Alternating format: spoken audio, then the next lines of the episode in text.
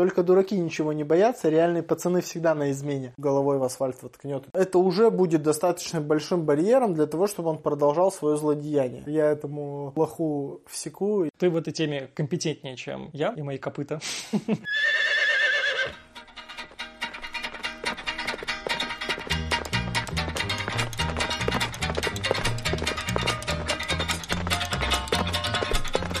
Привет, у микрофона Скептиконь, поэтому и Гуго и все такое. Сегодня у меня в гостях Сергей Литвинов, кандидат в мастера спорта по боксу. Привет. Сегодня я внезапно решил поговорить про драки и не про боевые искусства и соревнования, а именно про бытовые конфликты, которые перерастают в физическое насилие.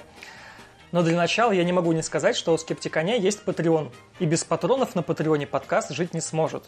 Для тех, кто хочет поддержать подкаст на этой площадке, у нас есть дополнительные преимущества в виде расширенной версии подкаста, сервера в Дискорде, чата в Телеграме, благодарности в каждом выпуске и еще всякие другие плюшки. А ссылка на Patreon есть в описании подкаста. Так, ну а теперь к теме. Итак, Сергей, когда ты последний раз дрался? Сложно сказать. Наверное, это были или последние курсы института, или, а, может быть, лет 25 учитывая, что мне уже 33. То есть так уже... Достаточно давно, да. Я тебя пригласил, потому что я слышал выпуск с тобой э, подкаста «Коритмыш», где вы разговаривали с Александром про э, боевые искусства, про бесполезные боевые искусства, про бокс и там, про соревнования в основном. А я подумал, что ну, как-то к нашей жизни гораздо ближе вот такие ситуации, когда там гопники друг с другом дерутся, когда ты идешь по темной подворотне, и на тебя там кто-то может как бы напасть.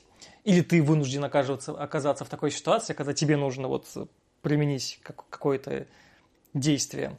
А, и причем я же много раз замечал, ведь достаточно очевидный факт, что уличная драка, она ну, мало похожа не, то, не просто на сцены из кино, но даже на спортивные поединки потому что это обычно какая-то потасовка, где люди просто друг другом сцепляются, падают, катаются по земле, или вообще драка может состоять из одного удара, а, и на этом он тут же заканчивается. Поэтому я вот, поэтому у меня вот следующий вопрос к тебе, а, на что были похожи твои драки? Потому что, ну, я последний раз был в драке в, в школе, да, и как-то меня пронесло, я надеюсь, что будет дальше проносить, но мало ли.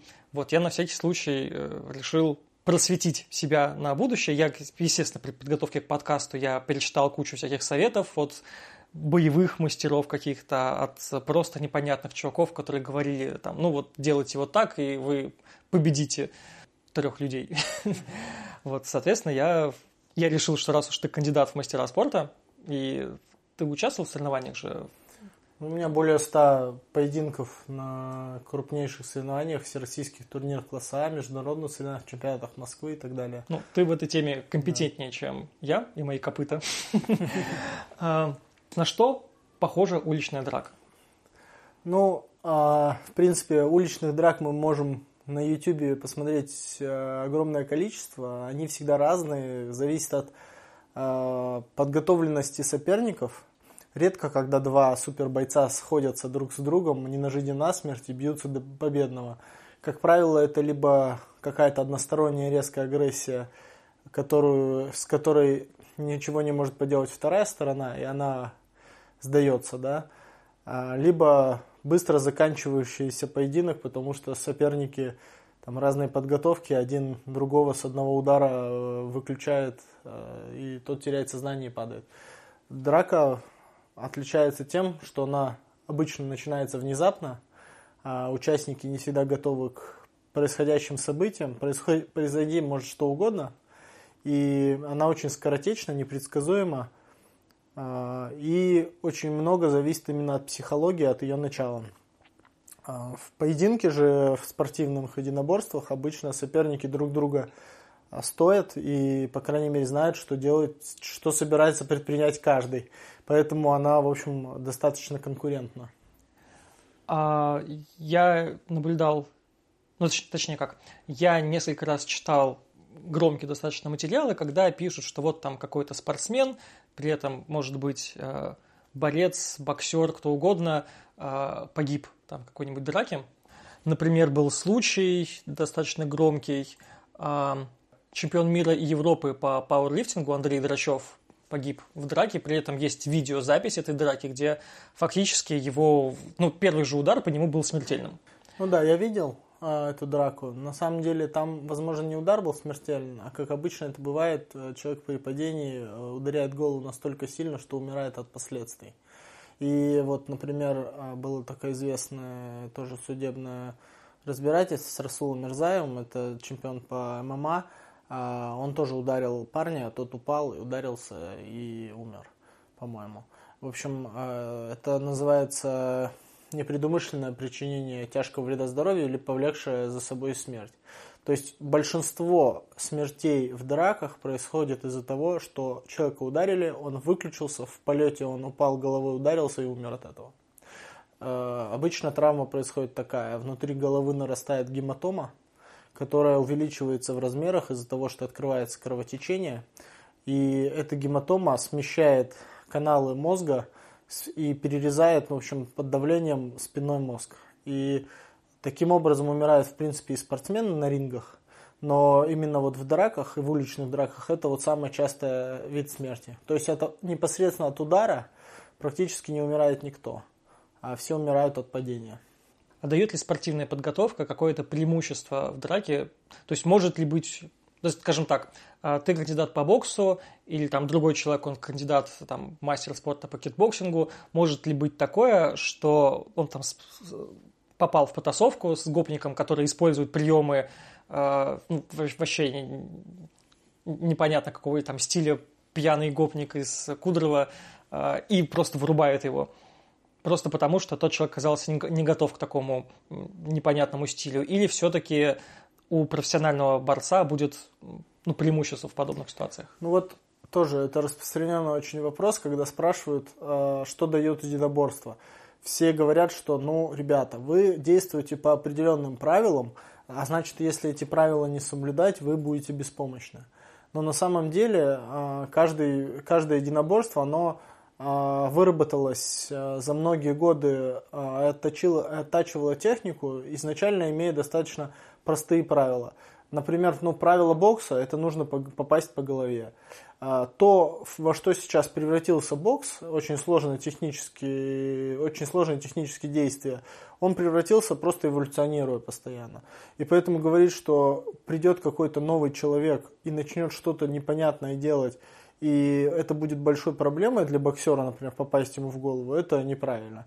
То есть у боксера нет каких-то э, у него есть какие-то наработанные шаблоны, но они настолько эффективны, что э, любой неподготовленный соперник для боксера это, как, я не знаю, э, воздушный шарик а, против иглы.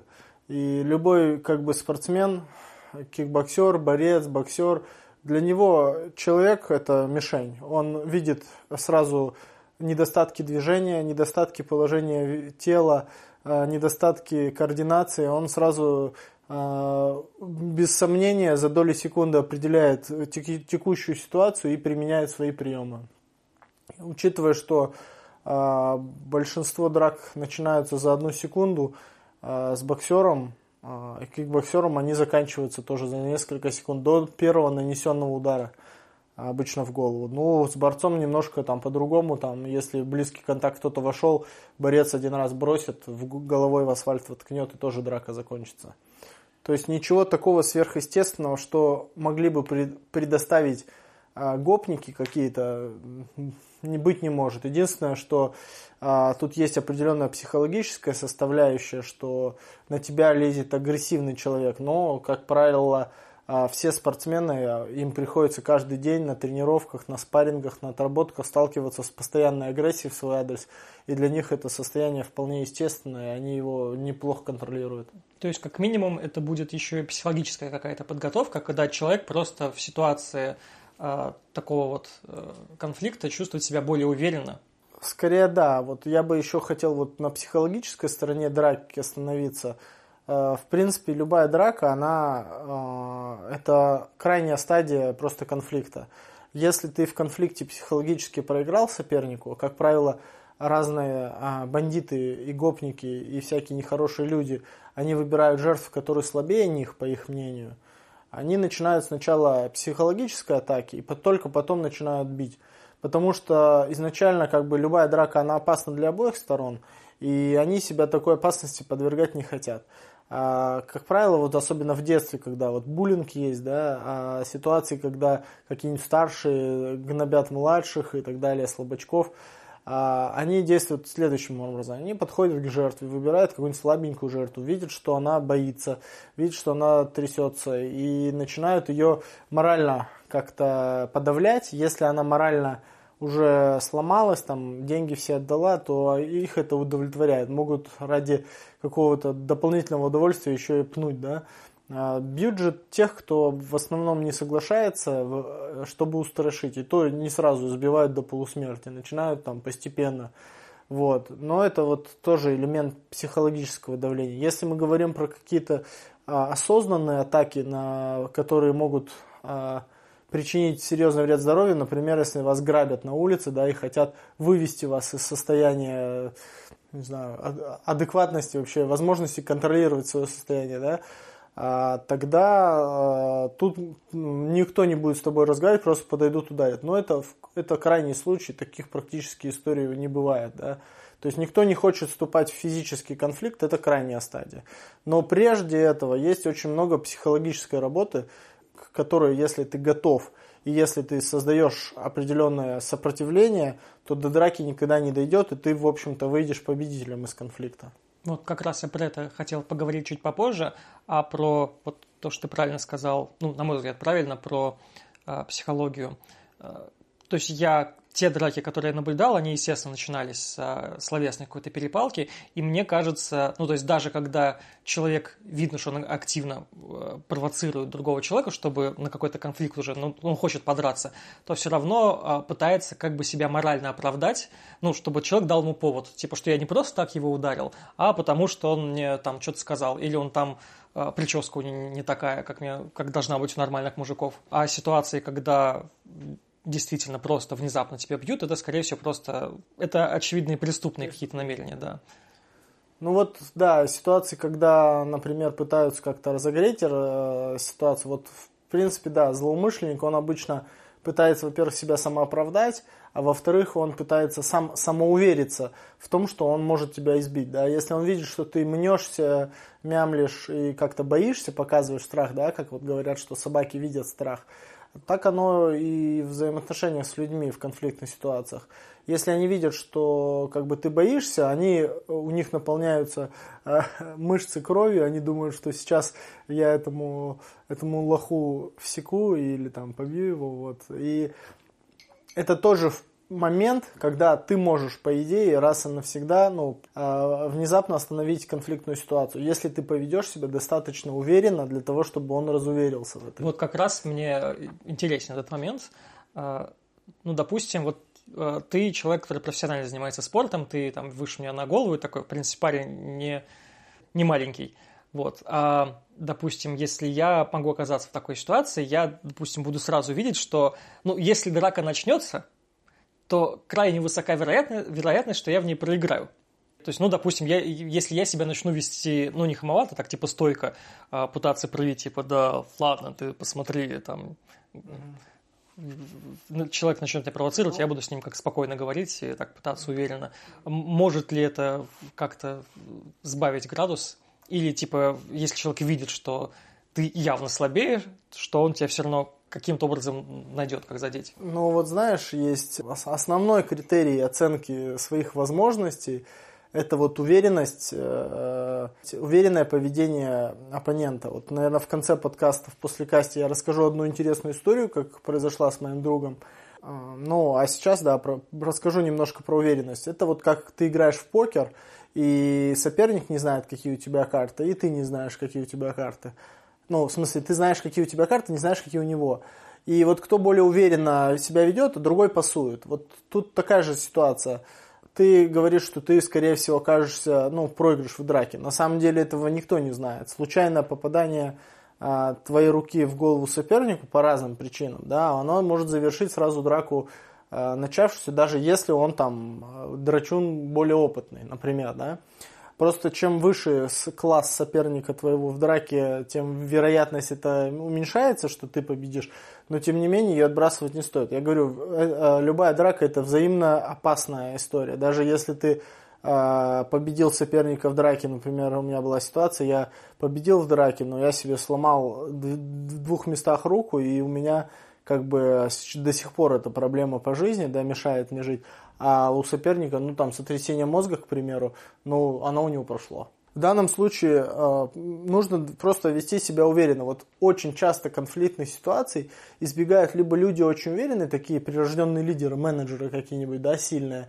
Они себя ведут настолько нахально, нагло и уверенно, что э, злоумышленники, даже превосходящие их несколько раз по габаритам, они пасуют перед их уверенностью. И, например, часто очень конфликтов таких избегают тетки обычные, э, вот такие которые за словом в карман не полезут, знаешь, и какой-нибудь явно открытый хулиган подходит, начинает что-то требовать, и они начинают на него орать, кричать, махать руками, и он просто ориентируется. Вот. У меня модель поведения совсем другая, и она мне в детстве, например, мешала решать конфликтную ситуацию, но сейчас я не знаю, как бы у меня нет необходимости решать, как ты сказал, я достаточно высокий, ко мне редко кто-то подходит, да, какими-то проблемными вопросами. А у меня всегда модель поведения была такая, то есть э, ко мне кто-то подходил и начинал там на меня давить. Я а, спускал на тормозах до последнего, ждал там, как бы разговаривал с человеком, то есть, ну не знаю, воспитали меня так, я не мог сразу посылать, орать, как-то кричать. И в какой-то момент а, если злоумышленник переходил какие-то нормы дозволенности, я, меня вскипал. И тогда там начиналась либо драка, либо э, я словесно как-то давал отпор. Но это достаточно опасная модель поведения. Лучше, конечно, ей не следовать. Э, просто я мог себе позволить ей следовать и до сих пор следую, потому что я знаю, что я в любой момент ситуацию переверну в свою сторону, потому что я как бы занимаюсь. Но самая, наверное, эффективная модель поведения – это сразу уверенно на человека морально давить. Да? Другое дело, что не всегда внутренних каких-то пониманий ситуации внутренних сил а, хватает, чтобы так себя вести. Но, а, тем не менее, это, наверное, лучшая модель, потому что тогда а, еще не успевает твой соперник, хулиган, насытиться вот, этим, вот этой уверенностью, что он может тебя э, там, обокрасть или побить или так далее. Окей, а представим такая ситуация, которая, мне кажется, бывает гораздо чаще, когда соперник э, хулиган не один, когда их там двое, трое, там еще больше. А здесь у меня сразу два вопроса. А, точнее, один вопрос, одно замечание. То есть первое, если вспомнить те же какие-нибудь ситуации из фильмов, где один бравый герой может раскидать там неограниченное количество соперников голыми руками, при этом соперники могут быть вооружены еще чем угодно. А, то есть насколько это реальная ситуация в жизни, то есть сколько соперников может быть в, в количестве, которое как бы реально победить профессиональному спортсмену. И как этого добиться. А второе замечание вот про психологию уверенности, то, что ты говорил, что нужно себя вести увереннее. Мне кажется, что в этой ситуации это будет помогать гораздо меньше, просто потому что а, допустим, как правило, на тебя наезжает не все, а кто-то один активный из компании. И его просто морально будут поддерживать остальные окружающие. То есть, как бы ты себя уверенно не вел, мне кажется, что вот э, если этот человек от, отступит, то это будет для него каким-то психологическим поражением, что вот он там при пацанах э, не смог себя проявить. Воспитывали меня там отец и брат у меня тоже занимался единоборствами. А, всегда говорили одну и ту же непреложную истину, и она очень распространена на самом деле. Всегда бей самого главного. Вот то, что ты говоришь, что есть один человек, который наезжает, и э, кто считает себя самым главным, э, и он подпитывается силой тех людей, которые стоят за его спиной, насколько вот он себя чувствует уверенно, настолько же он неуверенно себя э, будет чувствовать, вернее, каждый из этой банды, как только он получит по голове если ты ударишь его, каждый, кто за ним стоит, он посчитает тебя сильнее себя, потому что а, ты его главаря побил. Такая история, что часто ты одному дал, и все разбежались. Вот эта история известная. Надо бить самого сильного всегда. Даже если ты проиграешь по статусу, ты будешь выше всех тех, кто стоит за ним. Они, может быть, там банды как формируются, тоже на основе насилия определенного, психологического взаимодействия, иерархии. а, получается, что многие люди как бы себя под, подсознательно как бы считают ну, хуже, слабее, чем главарь. И получается, тут кто-то посягнул ударить главаря, вот ты говоришь, что есть а, люди, которые вот они вместе, а, они хотят с тобой что-то сделать. Ну вот тоже я думал над этим – что как вообще драка, чем она отличается от спорта, да? Вот в спорте мы выходим в ринг, например, да, и у нас есть задача, которую мы должны достичь, выиграть, например, кубок. И мы там умереть готовы в ринге, как часто это и бывает, а, чтобы друг друга избить, да? А как, как бывает обычно в конфликтах? Вот, может быть, ты видел, как собаки дерутся? А, там за одну долю секунды может решаться конфликт. Одна нарычала, напрыгнула, гавкнула, и все, они разбежались. Они все решили. То же самое может быть и в драке абсолютно. А, у, te, у них нет задачи тебя убить, понимаешь? У них нет задачи положить свою жизнь а, на кон, да, всей этой истории. Может быть, они хотят тебя ограбить. Значит, если они у тебя заберут деньги и уйдут, их это удовлетворит. Если они посчитают, что тебя грабить сложнее, чем просто уйти, они тоже уйдут. А, вряд ли кто-то будет там принципиально из тебя котлету делать, как это делают спортсмены друг друга э, в ринге, да. То есть тут чистая психология, опять же. А, если ты даешь значительный отпор, если они рискуют своим здоровьем, они 10 раз подумают, чтобы продолжать драку. Ты можешь ударить одного, а остальные уйдут. Ну, эту историю я тоже расскажу, как однажды на меня напали трое. Ну вот, то есть а, вопрос-то насколько реально, то есть, ну, то есть твой ответ, что реально победить? Очень, очень реально. Даже если бы эти трое одновременно пытались тебя подбить, одновременно, да, а, это не так-то просто сделать. Ну, ситуации разные бывают, конечно, да, но, во-первых, опять же, никто не собирается умирать, да, чтобы тебя убить. Каждый надеется на своего партнера, что сейчас мы его забьем вот вместе, да, но что-то партнер тут убежал, а, а драться нужно один на один теперь. И это уже опасно. И половина уже не, не захочет.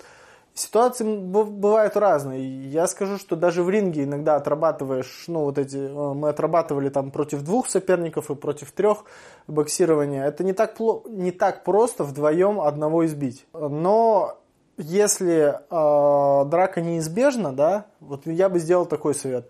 Э, бьешь самому главному и убегаешь. Вот это самый такой совет. Все остальные за тобой не побегут, ты их иерархию нарушил, а главный тоже, потому что э, ты при, при его окружении его как бы унизил, что ли, так.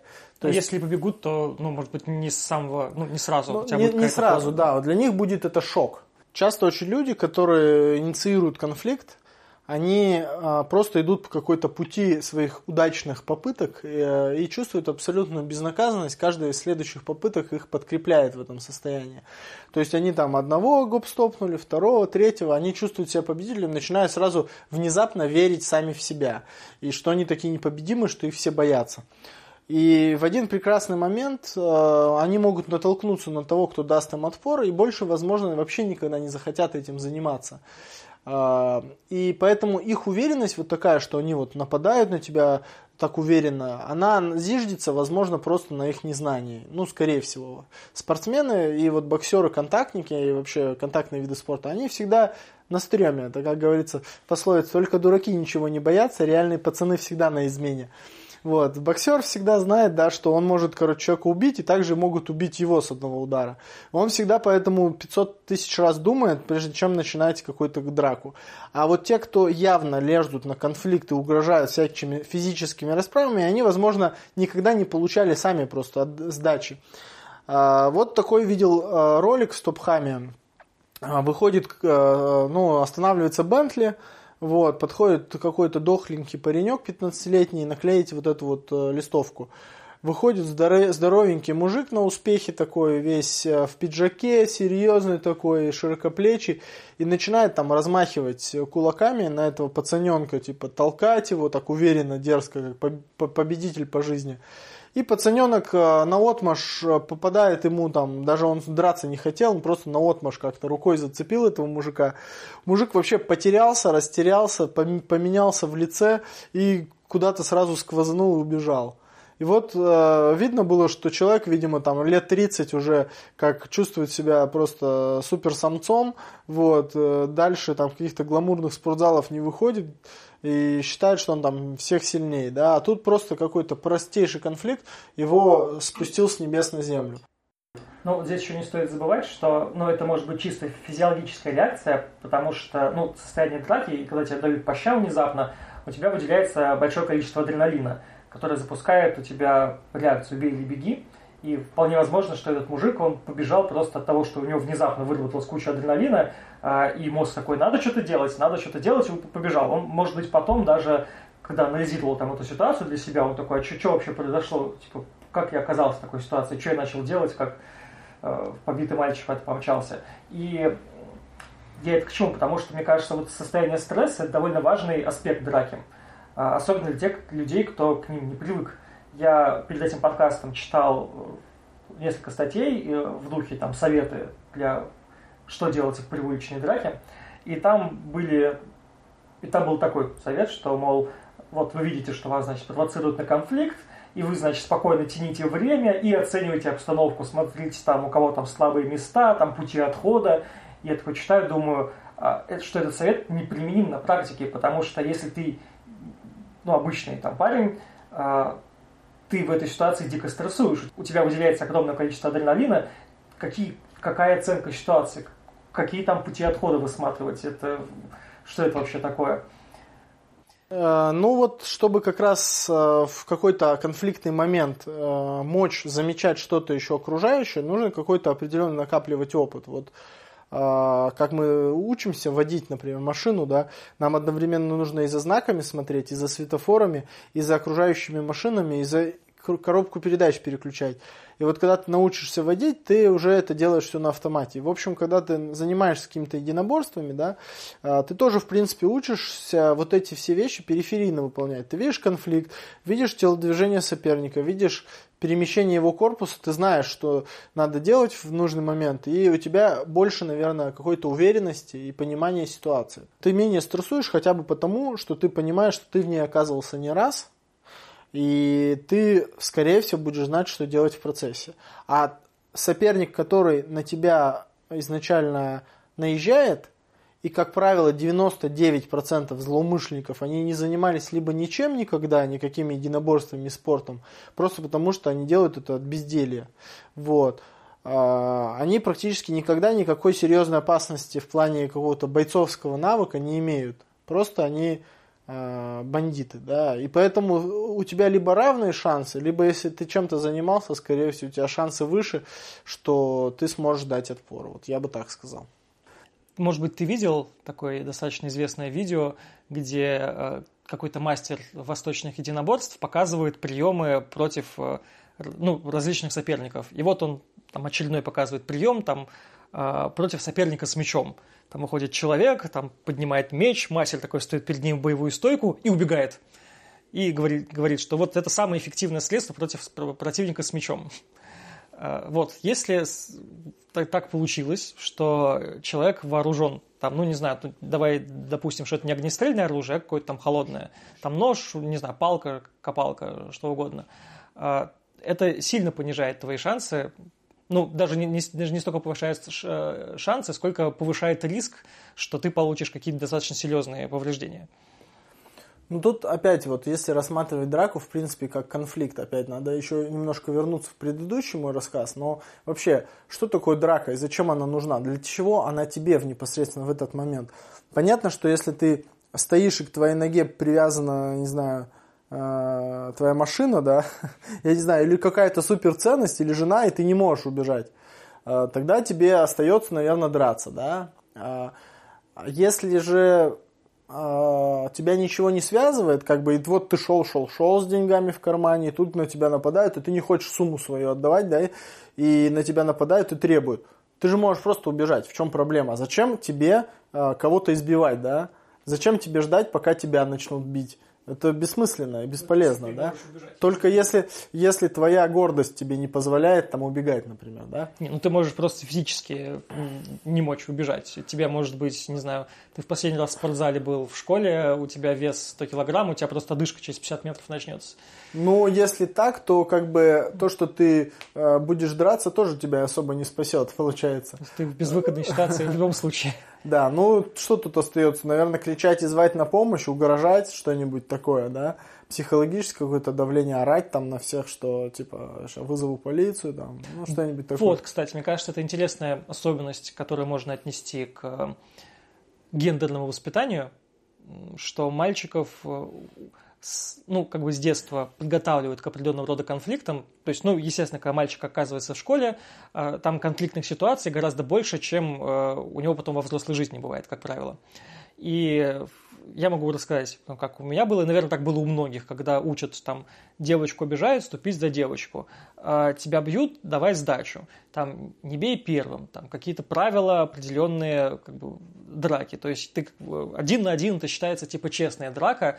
А, и я сначала как бы, ну, говорят, значит, что-то понимают, вот надо как бы я драки не любил, потому что я в них оказывался достаточно часто проигравший, но я пытался следовать вот этим вот правилам. Потом в какой-то момент я решил, что что-то как-то это не совсем справедливо. Потому что если человек очевидно сильнее меня, и вы хотите типа с ним один-один честно на кулачках, это как-то он в любом случае победит, мне как бы не, нету смысла. Я тогда решил, что если, ну я знаю, что человек сильнее меня, для меня запрещенных приемов нет. Я буду бить ему в глаза, по яйцам, буду там, могу взять стул, херачить его просто стулом, просто иначе я окажусь проигравший, побьют меня, я этого не хочу. А, и вот про звание на помощь. Мне кажется, что девушки гораздо, девушки, женщины гораздо охотнее зовут на помощь, просто потому что э, для них это не считается условным таким зашкваром. И мне кажется, что в нашей культуре до сих пор есть такое, как бы, что будь мужиком, справляйся сам, типа, что ты там зовешь кого-то на помощь, и ты из этого, из этого стереотипа можешь еще и пострадать сильнее. Ну да, э, у меня в детстве, в общем-то, такие же были какие-то навязанные идеи, вот, и даже до сих пор я, наверное, не, хочу, не могу от них избавиться – а, но на самом деле ко всем конфликтным ситуациям нужно подходить по-взрослому. Есть люди, которые хотят причинить вред твоему здоровью и угрожают твоей жизни. Как ты должен с ними а, по каким-то правилам, что ли, конфликтовать. Это вот похоже на Женевскую конвенцию, где запрещают там кассетные бомбы, да, и вроде бы как давайте воевать, давайте друг друга убивать насмерть, но вот этими штуками убивать нельзя. Да что за бред, ребят, серьезно? Я вообще не хочу ни с кем драться. Чего вы ко мне а, пристаете? Если вы хотите а, причинить вред моему здоровью, тогда я обращусь в полицию. А тут нужно, конечно, вот это пацанство куда-то изжить и рассуждать как взрослый человек. А, у меня были ситуации в детстве тоже, когда там деньги на улицах отнимали, и пару случаев было такого, что вот эти вот злобные хулиганы, когда их приводят в участок полиции, а, какой-то там а, папа чей-нибудь, их потом на них жалко смотреть, они плачут, причитают, упрашивают, чтобы их отпустили. То есть весь, весь, весь этот конфликт заканчивается тем, что они сами становятся жертвами да, насилия, так скажем, ну, правомерного.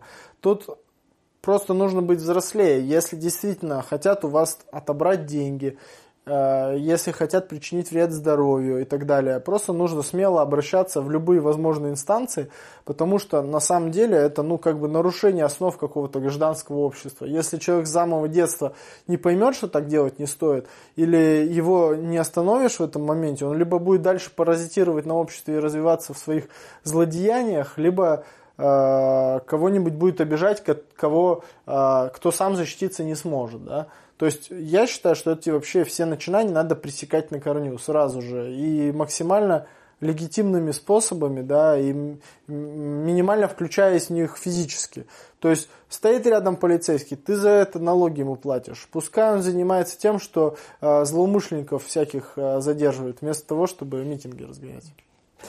Ну, это еще вопрос, да, доверия к институту полиции в России, да. а доверие к нему достаточно низкое по определенным да, причинам. Да, я, я согласен, я согласен. У них там тоже свои основания. Но вот я говорю, что э, надо пацанство вот это все отбросить, вот этот весь романтизм э, каких-то бандитских фильмов, потому что все эти самые, эти же самые злоумышленники, которые а, сами, а, когда они сильнее, они начинают у тебя якобы, ну, там, выпрашивать, забирать деньги и всячески на тебя психологическое давление оказывать, они сами же в, в какой-то момент становятся сами пострадавшей стороной, начинают э, плакать, э, упрашивать, э, молить, чтобы их там не наказывали и так далее. То есть тут никакой честности нет.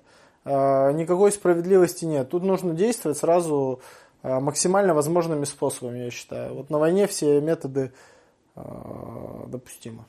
Нас слушают и мужчины, и женщины. Вот. И сейчас вот почти весь наш предыдущий разговор, он казался в основном э, мужчин. То есть девушка в такой ситуации, вот именно в такой ситуации пацанской, э, скорее всего, окажется гораздо реже. У них там могут быть свои какие-то определенные конфликты, и женские драки могут быть не менее кровопролитными, скажем так. Точнее, как, как, как женщине противостоять против мужчины, может быть, ты хочешь спросить? Слушай, ну вот тоже часто бывают такие ситуации, когда мужчины а, нападают на женщин, но, опять же, они же не хотят их избить, правильно? Но это такой цели нет. Значит, они что хотят? Там, либо отобрать деньги, ограбить, либо изнасиловать, да? То есть, а, сам по себе конфликт, он возникает а, из-за чего? Из-за того, что мужчина, например, видит, что женщина не может отбиться, да? То есть, она маленькая, хрупкая, там, Понятно, что на какого-нибудь профессионального мастера спорта по академической гребле женщину вряд ли кто-то будет нападать. Мне еще кажется, что ну, даже среди гопников э, меньший процент нападений на женщин, хотя они, очевидно, слабее, просто потому что это, опять же, следствие вот этой пацанской ну, да, идеологии, да, типа западло, да. Есть, есть и такая вещь, да. А, то есть тут что нужно сделать? Опять же, а, как выгоднее злоумышленнику – 10 а, доверчивых э, девочек обокрасть или бегать за одной какой-нибудь несогласной. Да? Ему выгоднее вот морально задавить кого-то, чтобы ему отдали деньги, он дальше это делал. Если вы начинаете проявлять встречную агрессию, например, кричать, угрожать, например, просто побежите от него или просто внезапно ударите в лицо, а, это уже будет достаточно большим барьером для того, чтобы он продолжал свое злодеяние. То есть Э, ну, сложно себе представить, чтобы по городу там какой-нибудь маньяк гонялся за жертвой, да. Нужно быть э, активным, да, так скажем, активное сопротивление. Ну вот говорят же есть, что э, синдром жертвы, да, и многие жертвы, они как бы сами соглашаются на то, что их грабят или насилуют. Вот в этом есть доля правды, потому что если ты вот, вот под этим моральным давлением не выстоял, и если он начинает на тебя давить, сейчас я тебя там э, э, изнасилую, и человек сам соглашается на это, не сопротивляется, тогда насильник, в общем, делает все, что хочет. Если сопротивление хоть какое-то есть, насильнику проще отпустить жертву, чем продолжать это действие. Потому что он, как правило, насильники все, они не какие-нибудь супербойцы и они даже не психологически сильные, они от того и нападают на женщин, потому что они психологически слабые. То есть любое защитное действие, оно а, сильно-сильно повысит шансы. Хорошо. В России есть такое достаточно популярное средство самообороны, это перцовый баллончик. Посоветовал бы ты его как эффективный инструмент, или ты считаешь, что это ну, как ерунда? Опять же, вот э, у меня было два раза в жизни в драках, когда мне брызгали перцовым баллончиком в лицо. Если ты э, намерен продолжать, перцовый баллончик, баллончик тебе не сильно создаст помехи. Это неприятное ощущение, но когда ты там хочешь, э, так скажем, довести дело до конца, то это практически не остановит. Но какой-то эффект внезапный создаст, негативный, во-первых. А с другой стороны, я же говорю, многие не хотят, они сами, вернее, вот мне кажется, злоумышленники, они тоже всегда колеблются очень сильно. То есть он выходит на какое-то дело, да, а, что-то или ограбить, или изнасиловать, что-то сделать, да, плохое, нехорошее. А он сам волнуется очень сильно. И когда ему дает хоть какой-то отпор, это может быть очень легко и переломить ход, ход его намерений, и он передумает это делать, да, опять же, да, баллончик, он остановит, возможно, колеблющегося какого-то злоумышленника, да, какого-нибудь молодого парня, который там, но если вас хотят покалечить или убить, то баллончик э, абсолютно никакой проблемы не создаст злоумышленнику. А он как вообще действует? Он мешает зрению? Ну, обычно это такая струя, вот, из баллончика направленная, метра на полтора она стреляет где-то. А, если она попадает в глаза, начинается такое сильное-сильное жжение, и начинается такой едкий запах, тяжело дышать, глаза слезятся, но через слезящиеся глаза все равно ты видишь очертания. Сложно сказать, как это, как что из обычной жизни, да, это, ну... Не знаю, шампунем ты себе в глаза попал, нет? Шампунем слабее, наверное, но что-то типа этого. С шампунем и еще лук э, много-много порезал в глаза. Ну, в общем, у тебя очень неприятное ощущение на глазах, да, но все твое остальное тело, оно вполне себя хорошо чувствует. А бежать, если ты брызнул, да. побежал, что тебя сложнее догнать, может быть. А, тебя сложнее догнать, может быть, из-за того, что да, что там человек не видит, куда бежит, да, ему сложно смотреть. Но все остальное тело у него нормально работает. Ну вот у меня не было такого, что кто-то убегал или я убегал, да, там было такое, что была Ты всех драка. догонял. Была драка, и как бы мне брызнули, как бы и дальше драка продолжалась. Вот в этот момент как бы мне некуда было бежать особо, и, а, но это не мешало мне особо победить в этой драке, например. А, то есть, если перцовый баллончик как эффект внезапности, да, и против вот таких вот э, злоумышленников, колеблющихся, безусловно, это очень хорошее средство. А, другое дело, что если это какой-то серьезный там грабеж, э, уголовники э, не мокрухой не побрезгуют, то, конечно, лучше даже не доставать его, соглашаться на все, что угодно, отдавать нажитое непосильным трудом. Жизнь дороже. Конечно, да. При любых условиях, да, при любых раскладах лучше э, все отдать, чем отстаивать. Потому что деньги, э, телефоны, золото, бриллианты это вообще ничто. Во-первых, есть вероятность очень высокая, что их найдут и вам вернут, с одной стороны. А с другой стороны, э, люди не гнушаются за пять тысяч убить. Вот. А жизнь, она, ну, ценнее, понятно. А, травмат. Ты против или за? Травмат в целом, как э, инструмент самообороны, я, конечно же, за. Другое дело, что в основном его используют как инструмент нападения – вот, э, с этим пока непонятно, что делать. Когда я буду ездить на машине, да, и у меня, мне нужно будет какое-то средство обороны, там, в случае, если я где-то там на каких-нибудь стоянках, где-нибудь между городами в темноте стою, э, это неплохое решение для улаживания каких-то внезапно возникающих конфликтных ситуаций, даже если, например, это какое-нибудь животное, там, собака или, не знаю, кабан какой-нибудь. К примеру. Слышь, кабан. Да. Травмат э, эффективен. Хорошо. А, теперь давай под э, занавес нашего разговора я хочу немного поговорить про э, законодательство и ну, правоприменительную практику. Я понимаю, что ты не юрист, но тебе какие-то подобные случаи знакомы, и в России нередки, скажем так, случаи, когда обороняющихся людей э, сажают в тюрьму, причем на значительные сроки, а тот, кто изначально нападал, он выступает в роли потерпевшего и несет вообще никакого наказания. Таких случаев много и с мужчинами, и с женщинами.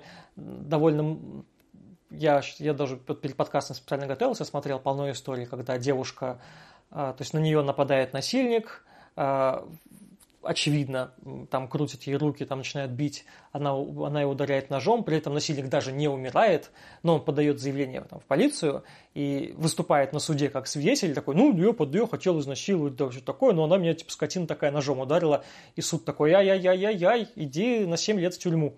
И, во-первых, мне интересно там, твое отношение к такой практике, и ну, может быть, ты развеешь там мифы, может быть, ты скажешь, что все не так плохо на самом деле. Ну, я могу немножко еще про спорт рассказать, как это со спортом обычно коррелирует, а, как это связано. Вот э, и очень известная практика в Советском Союзе, когда известных боксеров а, сажали э, в тюрьму, потому что они в драке применяли, ну, собственно, свои навыки, да. Очень часто, ну, боксер, хочет того, хочет того или нет, он наносит тяжкие телесные, иногда вот убивает человека с помощью, там, просто одного удара, там, или нескольких. А, и без разбору, как бы, сажали даже, там, чемпионов СССР а, в тюрьму, это очень известная, да, история. Тут недавно даже а, тоже несколько было случаев, когда в драке был кто-то нападающий, какой-то гопник, боксер его ударил, он умер, соответственно, боксера садят, да.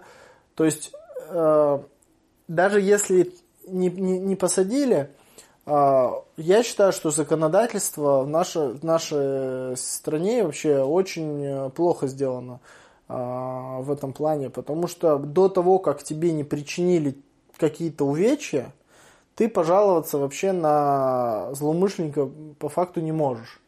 А, у меня было несколько конфликтных ситуаций, когда мне и ножом угрожали, и телесной расправой угрожали. Я знал, что если конфликт произойдет, я его улажу за пару секунд, но тогда я могу сесть в тюрьму. А, потому что, во-первых, ну там я разрядник, и как бы я в определенных спортивных базах есть, и всегда могут на меня подать заявление, зная, что я спортсмен профессионально, меня э, за это посадят очень легко. Поэтому я всячески пытался эти ситуации конфликтные ограничивать и взывать к э, справедливости к сотрудникам, которые даже иногда присутствовали в этих конфликтных ситуациях. А они говорили, пока он тебя не ударил, пока он тебя не, полеч, не покалечил, у нас нет состава преступления. То есть вот он как только он тебя, короче, начнет калечить, тогда, тогда ты можешь либо давать сдачи, а, вот, но не, но не больше, чем он тебе, потому что иначе ты за превышение можешь присесть. Вот. А, если он тебе начинает калечить, тогда ты просто идешь, э, пишешь заявление, и мы его тогда привлекаем. То есть, если он тебе угрожает, ты ничего не можешь делать, ты на него заявление подать не можешь. Тут как раз история, что бить первым нельзя. Но по факту я бы хотел посоветовать всем, э, если такая ситуация назревает, что вы знаете, ну вы чувствуете, что вас ударят, э, лучше, конечно, бить первым и убегать. Потому что... Э, и не попадаться на глаза полиции. И таким образом вы избежите дальнейшего. Если вы будете ждать удар в свою сторону, то, во-первых, он может плохо для вас закончиться, да, то есть это вот, вот эти джентльменские правила, что не бей первым, а, вас ударят, вы потеряетесь, злоумышленник почувствует свою силу, продолжит ваше избиение, а, в любом случае вы пострадавшая сторона. Поэтому, если есть возможность ударить первым, если есть чутье, что э, ситуация лучше не станет, то надо это делать обязательно и, и, и всячески пытаться избежать дальнейшего взаимодействия. Вот. Я бы так просуммировал, что если есть вероятность того, что про этот конфликт не узнают правоохранительные органы, а, и вы не намереваетесь э, человека убить, нападавшего на вас, то лучше ему втащить и скрыться. Если стечение обстоятельств случилось так, что вы остались в драке победителем, то даже если как бы, нападали на вас, лучше не вызывать сотрудников, чтобы не оказаться за это еще и привлеченным. Да, безусловно. Более того, стоит всегда подумать много раз, прежде чем в какие-то драки впутываться, потому что э, всякие драки это всегда конфликт двух сторон. Они, во-первых, могут быть объединены по какому-то признаку, например, два друзья, друга ссорятся, вы кого-то начали защищать, они на вас накинулись вместе. А, даже такие случаи бывают, муж с женой ссорится, муж избивает там по голове кулаками жену, за жену вступается молодой человек, который он просто увидел, что бьют женщину головой по, э, по, кулаком по голове. Вступается, муж ему за, сзади, короче, ой, в смысле, жена ему сзади розочкой тыкает в спину, он там от заражения крови там в больницу попадает. Ну, всегда, когда происходит какой-то конфликт, лучше в первую очередь вызывать всяческие возможные службы, всячески контролировать ситуацию, не максимально дистанцироваться от происходящего и разобраться, в чем, в чем в общем-то, конфликт. Вот. Ну и только в крайних случаях, если это угроза чьей-то жизни, наверное, тогда пытаться вмешаться и то без каких-то намерений кого-то избить, а просто остановить, наверное, так. Потому что по закону, ну, если ты не вмешиваешься и кого-то пытаются убить, ты не вмешиваешься, ну, тебя могут привлечь за соучастие. Вот. Даже, опять же, несколько лет назад была история, когда я забыл, к сожалению, фамилию девушки, которую посадили за превышение... Даже, даже, даже не было превышения самообороны, ей вообще даже самооборону не приписали. Ей за нанесение тяжких телесных ее посадили. А, она возвращалась с друзьями откуда-то. На них напала компания агрессивных э, молодых людей, начала, начали избивать ее друзей. Она достала травмат и выстрелила там в кого-то из этих э, нападавших. И мотивировка суда была такая, что, ну, типа, непосредственно вам не было же угрозы жизни никакой, на вас никто не нападал, вот вы полезли, вы виноваты. То есть у вас даже не самооборона, а вы просто вот ни с того ни с сего нанесли человеку тяжкие телесные. Поезжайте, пожалуйста, на зону. Да, это ужасно. Но пока у нас палочная система в МВД, э, я думаю, что э, суды под, подобные, они будут и дальше продолжаться. Если нужно кого-то посадить за какую-нибудь глупость, то поставить галочку себе там в раскрытом преступлении, я думаю, что это плохо будет сказываться на обществе, и такие они не редкость на самом деле, к сожалению. Ну что ж, Сергей, на этом спасибо. Наши, нашим слушателям я желаю никому никогда не попадать в такие конфликтные ситуации, которые будут перерастать в драки, чтобы никто из вас не пострадал, не сел за превышение самообороны и вообще пусть Господь хранит вас. А, на этом мы заканчиваем наш второй выпуск. Спасибо, Сергей. Я надеюсь, позову тебя еще в гости. Я знаю, у тебя был интересный опыт э, сыроедения. Да. Вот. И можно пообщаться на эту тему. А наших патронов я приглашаю в послекаст, где будет самое интересное, где Сергей поделится личными историями своих побед и поражений в кулачных боях. А, всего хорошего. Да, занимайтесь спортом, ведите здоровый образ жизни, не лезьте на рожон, а будьте здоровы.